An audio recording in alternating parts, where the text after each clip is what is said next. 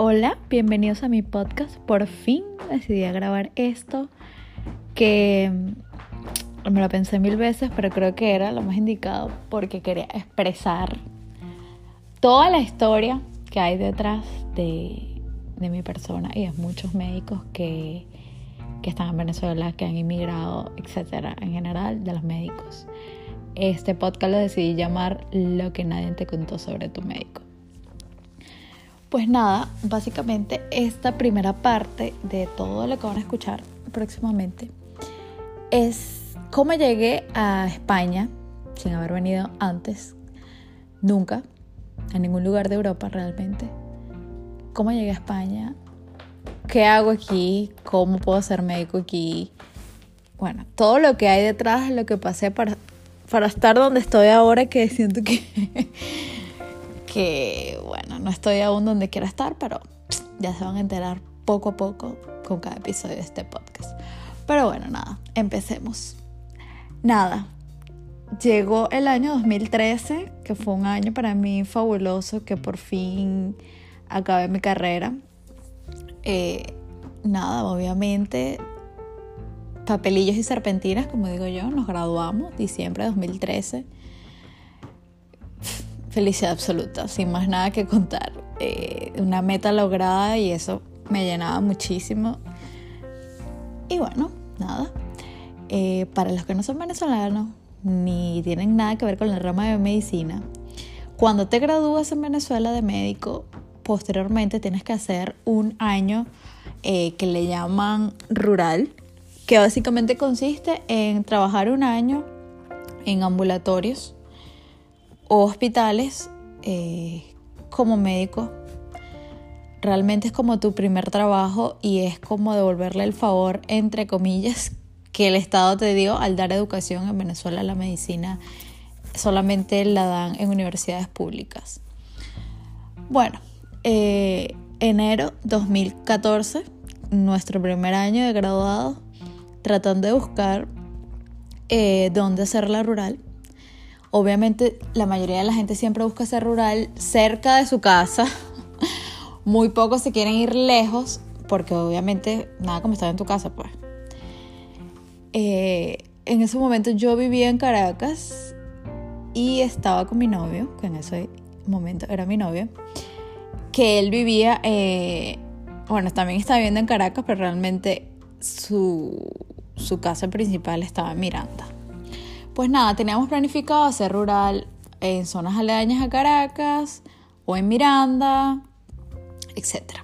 Pues nada, buscamos en los ambulatorios, nada, nos decían que no, que esos puestos estaban reservados para los médicos MIC. Para los que no saben qué es un médico MIC, es un pseudo médico paralelo que formó el gobierno putrefacto de Venezuela que actualmente aún está allí en el poder eh, y bueno, básicamente eran unos médicos. Bueno, es que yo ni siquiera los puedo llamar médicos. Perdónenme, no puedo. bueno, X. Básicamente nos decían eso, que estaban apartados para ellos. O en otros fuimos al hospital, creo que era el Hospital General de los Valles del Tuy. Nos pidieron un montón de requisitos para que lo lleváramos pero que la prioridad eran los médicos, estos que ya les comenté antes, los MIC. Bueno, obviamente estábamos desesperados porque se supone que eso dura un año y lo ideal es empezarlo en enero para culminarlo en diciembre. Bueno, nada, buscando, eh, yo, en yo soy de Valencia, nací y, y, me crié en Valencia, pero ya luego me fui a estudiar a otro sitio. Eh, yo hacerlo en Valencia, no sé, nunca fue mi prioridad porque yo ahí no hice la universidad, no conocía a nadie allí, o sea, era como que, no sé, nunca busqué en Valencia. Pues nada, eh, empecé a hablar con mi influencer favorito, que es mi papá. Él es el influencer de su época, sin redes sociales, pero conoce mucha gente, porque bueno, eh, trabajó en muchos sitios, en muchos estados de Venezuela, muchos.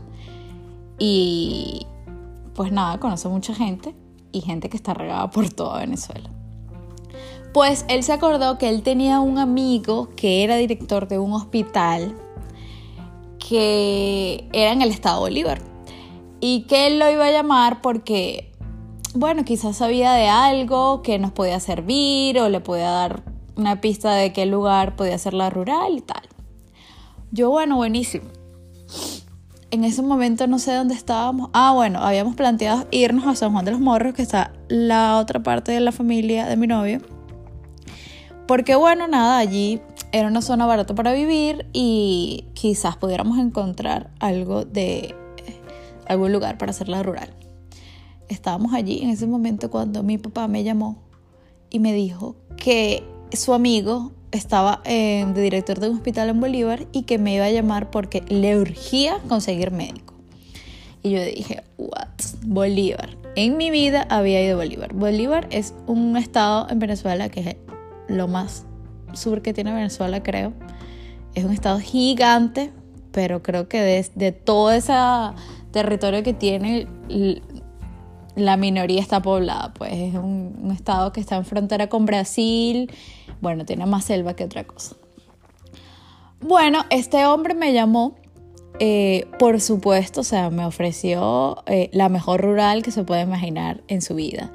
En ese momento me dijo que eh, íbamos a ganar 21 mil bolívares, que eso para ese momento era como una barbaridad de sueldo. Era como que, ¿what? Mi primer sueldo va a ser eso. era muchísimo para ese entonces, obviamente. me dijo que el hospital nos daba comida, el hospital nos asignaba una casa, que solamente teníamos que ir a la semana tres veces al hospital. Eh, una para hacer guardia, otra para hacer la parte de quirófano y otra para hacer la parte de hospitalización. Y me dijo también que si conocíamos médicos, los llevara porque les hacían falta muchos médicos. Bueno, obviamente cuando te dicen el sueldo te alegras y cuando te dicen que vas a tener comida, casa, tal, te alegras mucho más. Pero el problema era si O sea, valía la pena irse tan lejos para allá. Pero bueno, nada, uno, o sea, desde que yo salí de la universidad siempre fue como que, bueno, mira, en cualquier lugar que no sea mi casa, puedo irme. nunca estuve limitada. Lo conversé con mi novio y tal, él dijo, bueno, le podemos decir unos amigos, así no nos vamos solos y tal, no sé qué. Y bueno, para resumirles el cuento, eh, terminamos haciendo la rural allá en Bolívar muchas de las cosas que les dije que nos prometieron no eran así.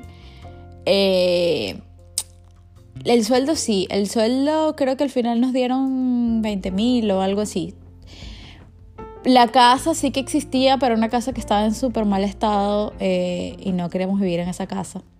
Y la comida, solamente te dan comida el día que estás de guardia y era una comida patética. Pero bueno, eh, resulta que nos fuimos a Oliver, alquilamos otra casa, etc.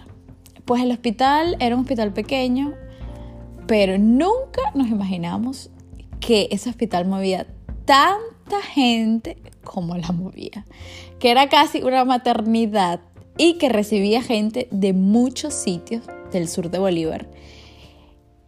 Y para sorpresa de nosotros, eso fue en el Callao, mi gente del Callao, si me estaban oyendo, que dejamos muchas amistades entre enfermeros, camilleros, etc. No voy a hablar del pueblo, pero ellos saben que ese pueblo era muy candela y que la violencia que había allí por la mafia del oro y los mineros era una cosa de otro mundo, era una cosa de otro mundo que nos llegaban casos y casos. Pero lo mejor de todo no era eso, porque bueno, la rural es para eso, para que, como digo yo, tú agarres mano, eh, hagas todo lo que te venga. La cuestión era que nosotros estábamos solos, habían como dos o tres especialistas y ellos estaban como que en la consulta, tenían un horario y después se perdían. Cuando tú los necesitabas e intentabas hablar por teléfonos con ellos, siempre la respuesta es refiere al paciente y el hospital de referencia era tres horas de donde estaba el hospital teníamos una sola ambulancia, es decir, si mandaban la ambulancia eran seis horas como mínimo que te ibas a quedar en el hospital sin ambulancia. Si llegara algo más serio, pues no ibas a tener ambulancia. Bueno, eh, resumiendo eso, pasó un año, bueno, un año no, eh, mm, medio año y ya estábamos mamados, nos queríamos ir de ahí, era un trabajo horrible, trabajabas como nunca, pues era una cuestión increíble nada, empezamos a valorar como que bueno, ya estamos aquí, tal, nos queda poco tiempo, terminemos la rural aquí, que O sea, regresar al centro del país era volver a quedar en el limbo, es mejor que terminemos aquí, aguantemos, tal, no sé qué. Bueno, eh, empezamos a hablar de qué íbamos a hacer luego de acabar la rural. Obviamente en Venezuela la mayoría de la gente acaba la rural y enseguida entra un posgrado, porque bueno, es relativamente fácil entrar a un posgrado a Venezuela. Eh, no sé, yo lo veo así cuando lo comparo con otros países.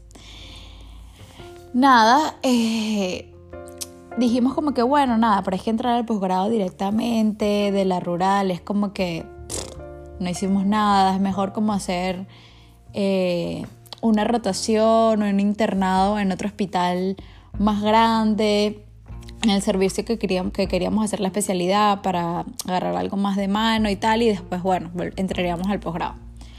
Bueno, esos eran nuestros planes a mitad de año 2014, les estoy contando esto.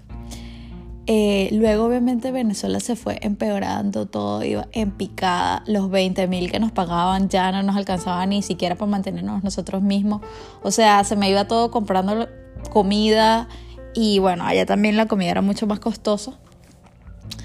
Eh, vimos como poco a poco se fue todos los, entre comillas, los planes que íbamos haciendo se iban derrumbando de un día a otro porque era imposible. Bueno, suena absurdo decir ahorita es imposible vivir en Venezuela porque hay gente que todavía vive allá y que bueno, que vive o sobrevive, no sé.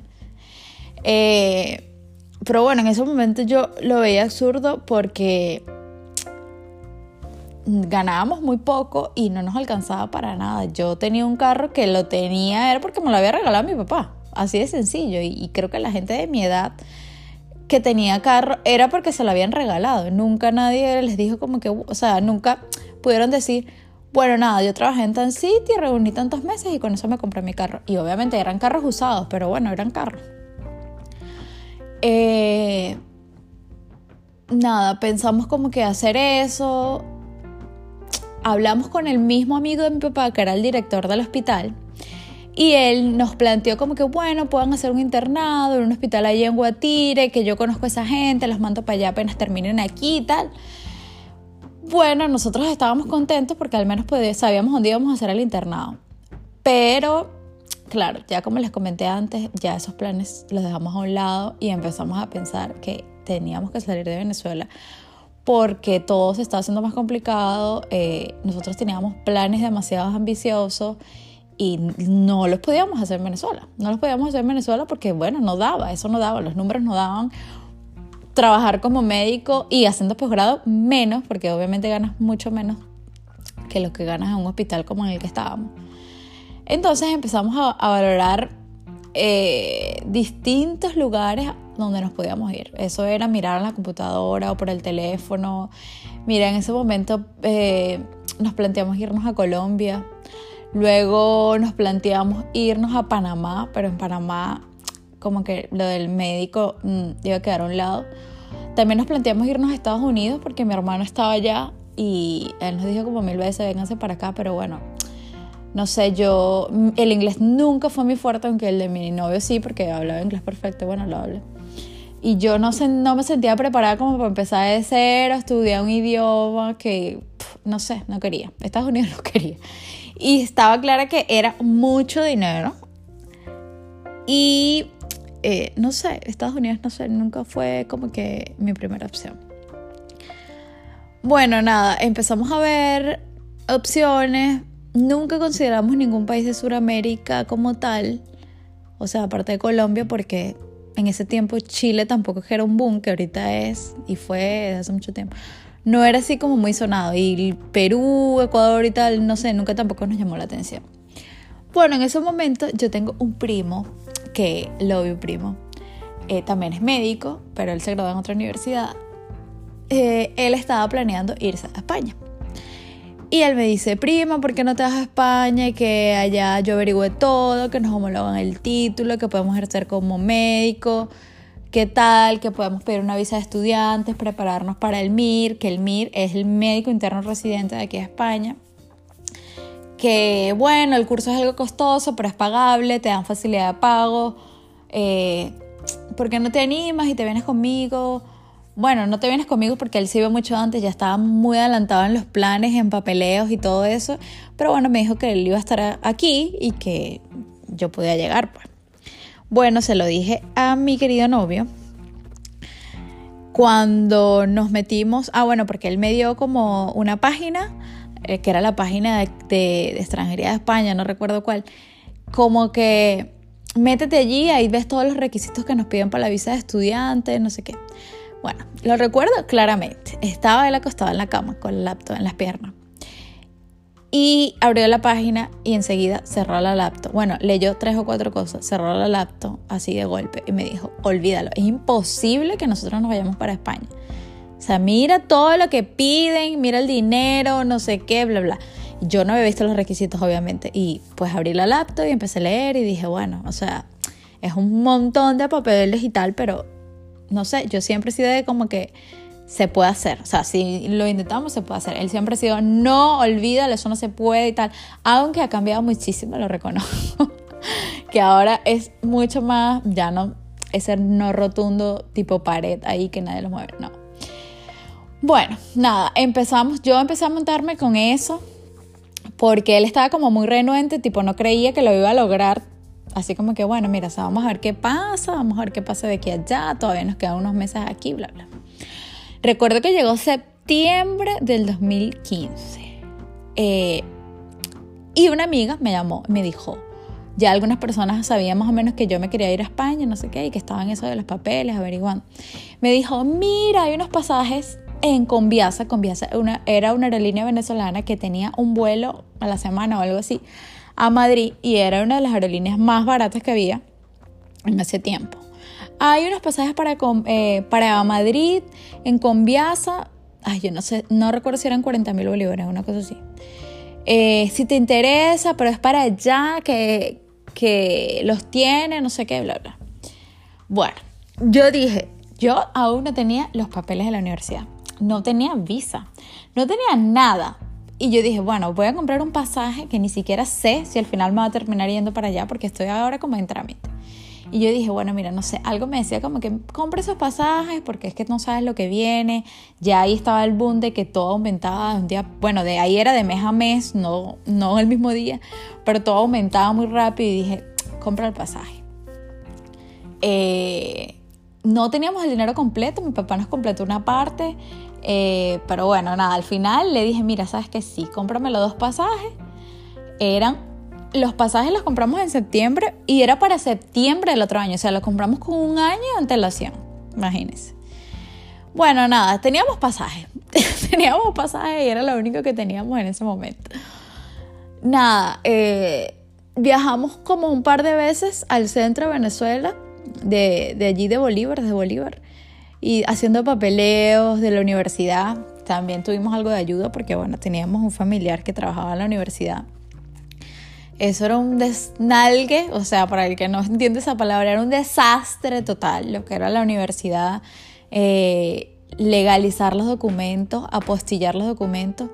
Eso no es, nada, no es ni la sombra de cómo es ahora, no existía un sistema, era Párese en el Ministerio de Educación, hacer su cola ahí desde la madrugada hasta que le dé la gana de atender y que, que, te digan, ya por hoy no atendemos a nada, a más nadie, se tiene que ir para su casa.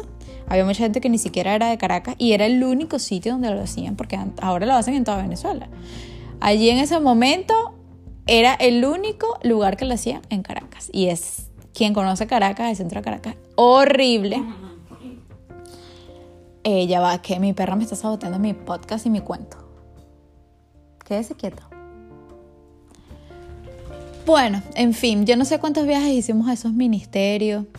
Recuerdo en un, una de esas tantas veces que fuimos, que estuvimos ahí sentados en el piso, bueno, eso fue un desastre. Eh, había un papel que mi primo me había dicho que tenía que llevar, que era una certificación universitaria, pero ese era un papel que nadie tenía, que no estaba como en el programa de, de la universidad. Eh, en el Ministerio de Educación tampoco sabía muy bien qué era, pero él me dijo, mira, a mí me lo hizo un chamo que se llama Lenin Toro, búscalo en el Ministerio de Educación, que él sabe, no sé qué. Bueno, en la universidad no sabían de ese papel. Gracias al familiar que tenemos allí, Bueno, eso casi que lo hicieron exclusivo para nosotros. Yo fui para el Ministerio de Educación como dos veces buscando ese hombre. Ya ustedes saben lo difícil que es entrar a un ministerio de Venezuela. Yo fui, entré dos veces. El tipo no estaba. Un día sí estaba, otro día. Un día lo esperé. Bueno, hasta que pude hablar con él y me hizo el documento. O sea, eso fue como un logro, casi que te ganaste la corona en mi Venezuela. Cuando ese hombre me firmó el papel y ya era feliz. Bueno, eh, nada, teníamos todos los papeles de la universidad completos. Eh, básicamente me faltaban los requisitos de la visa, que si les cuento, no me acuerdo de todos, pero lo que más me marcó y más me fijó fue que nos pedían un seguro médico que nos cubriera todo el año hacer el curso y que obviamente teníamos que obtener fondos, nos, nos pedían por mes cierta cantidad de dinero que no la recuerdo con exactitud, pero era algo más o menos, ¿sabes? Nosotros sí que es verdad que habíamos comprado dólares en ese tiempo que estuvimos haciendo la rural. Eh, aparte de eso, eh, tuvimos que cuadrar un viaje a Panamá para poder sacar unos dólares que teníamos en la tarjeta de, nuestro cupo de Cadivi y completar con eso pero estábamos como que muy desorientados en, en, esa parte porque, claro, las monedas que allí manejaban eran unas monedas extranjeras y nosotros teníamos unas cuentas humilditas que sí en Mercantil y esos bancos venezolanos. Eh, planificamos un viaje a Panamá, que ahí vivía una prima, y tenía un conocido en un banco de Panamá que posiblemente nos podría abrir una cuenta para nosotros poder tener esa moneda extranjera allí y poder demostrar ante el consulado de, de España en Venezuela que teníamos el dinero para mantenernos. Eh, bueno, fue un viaje a Panamá súper relámpago. Eh, nos tuvimos que quedar muchos días para que nos pudieran activar todo el dinero que queríamos, que para ese momento eran como, no sé, 700 dólares, una cosa así. Eh, bueno, fue una locura abrir esa cuenta porque primero habían dicho que sí le iban a abrir la de mi novio, pero la mía no. Después, última hora, nos abrieron las dos. Bueno, nada, nos vinimos de Panamá con nuestras cuentas. Se hizo lo que, lo que teníamos pensado hacer allá. Eh, nada, otra cosa que pasó fue que cuando compramos el seguro, era un precio entre comillas ridículo, pero teníamos que haber compra, o sea, teníamos que comprarlo cerca de la fecha de la solicitud de la visa. Y resulta que unos días antes de meter la solicitud de la visa, eh, mm, voy a comprar el seguro y la mujer me llama y me dice que no, que el seguro subió a lo que me había dicho, no sé, como dos meses antes, algo así. Y voy a poner un ejemplo porque es que no recuerdo con exactitud. El seguro me habían dicho que costaba 8 mil bolívares. Y el seguro subió a 40 mil bolívares. Nosotros ya no teníamos ni medio. O sea, no teníamos nada de dinero. O sea, estábamos como que raspando la olla simplemente para pedir la visa y que todo saliera bien para poder irnos, porque el dinero que teníamos era para vivir aquí en España, para estar un tiempo aquí. Bueno, nada, eh, entramos en pánico. me recuerdo que eh, mi novio tenía una cuenta en Banesco y en ese momento había una opción de un crédito inmediato, que era como un crédito personal que tú lo solicitabas por la página web. Eh, y yo le dije, vas a tener que probar si te dan ese crédito para poder comprar esos seguros, tal, no sé qué. Bueno, resulta que sí, que se lo dieron, fuimos y compramos el seguro, pero entonces ya habíamos quedado endeudadísimos con ese banco. Eh, por eso que, por ese préstamo que pedimos. Pero bueno, pudimos comprar el seguro. Nada, teníamos todos los requisitos, por fin, ahora sí, eh, vamos al consulado de España en Caracas. Bueno, todo un rollo para subir, uno ahí tenso, con su carpetica, todo ordenado por, o sea, por orden, valga la redundancia, que todo lo que decía en la hoja de los requisitos, así, uno por uno, bajo de otro, todo. Son unas taquillas tipo un banco, y bueno, obviamente las tipas son súper odiosas. Eh, nada, siempre pasa algo, obviamente. Cuando estábamos allí, resulta que nos están revisando los papeles y nos dicen, eh, al seguro le falta un sello húmedo, esta hoja tiene que ir con un sello húmedo. Y yo, ¿what? O sea, yo ni siquiera sabía dónde, de dónde era ese seguro, nada, no sabía absolutamente nada. Bueno, la mujer me dice, mira, estás por ese seguro queda por aquí, por la plaza de Altamira, algo así, ve que te pongan el sello, que eso te falta. Y yo, coño. Y nosotros habíamos llevado las cuentas de Panamá que tenía como respaldo. Bueno, mi novio y yo tenía un poder que me había dicho mi papá, que él se, se hacía responsable de todos mis gastos y bromas. Resulta que la mujer le dice, mira, bueno, esto está bien, pero necesitas eh, una cuenta en bolívares, donde, o sea, donde diga el respaldo económico que tienes en bolívares. O sea, nuestras cuentas en bolívares están absurdamente vacías. Y nosotros nos quedamos como que, ¿what? Pero, o sea, casi que viajamos, casi que le digo, viajamos a Panamá para abrir esto, para mostrarte esta pincha hoja, y tú me dices que quieres ver una cuenta en bolívares. O sea, casi que me da un infarto. Bueno, eso fue casi que llamando todo a mi papá, a mi mamá, a la familia de mi novio, transfiérannos dinero para las cuentas, no sé qué, después ir a los bancos a pedir eh, estados de cuenta con sello húmedo. Eso fue un desastre. Bueno, mira, no me preguntes cómo, pero esa misma mañana estábamos de regreso al consulado con lo que nos faltaba. Y bueno, la mujer nos selló todo y nos dijo en una semana o en 10 días vengan para, para ver si les aprobaron la visa o no. O sea, no te dicen nada. Te reciben son los papeles y te dicen nada. En 10 días ven que se te, se te dice si, te, si se te aprobó o no. Pues nada, aquí les dejo esta perlita para el desenlace final, que va a ser obviamente otro capítulo, porque estoy viendo Iván casi 27 minutos. Gracias por llegar hasta el final de este podcast. De verdad, espero seguir compartiendo mi experiencia y todo lo que nos ha pasado, porque es que esto es una novela, se lo juro, de todas las cosas que nos han pasado y que Instagram y lo que yo muestro en Instagram no es nada, absolutamente nada de lo que nosotros hemos vivido aquí. Todas las cosas que, cada cosa, o sea, es que por eso me animé a hacer esto, porque necesito contárselo al mundo. Pues nada, muchas gracias y espero que me sigan escuchando por aquí.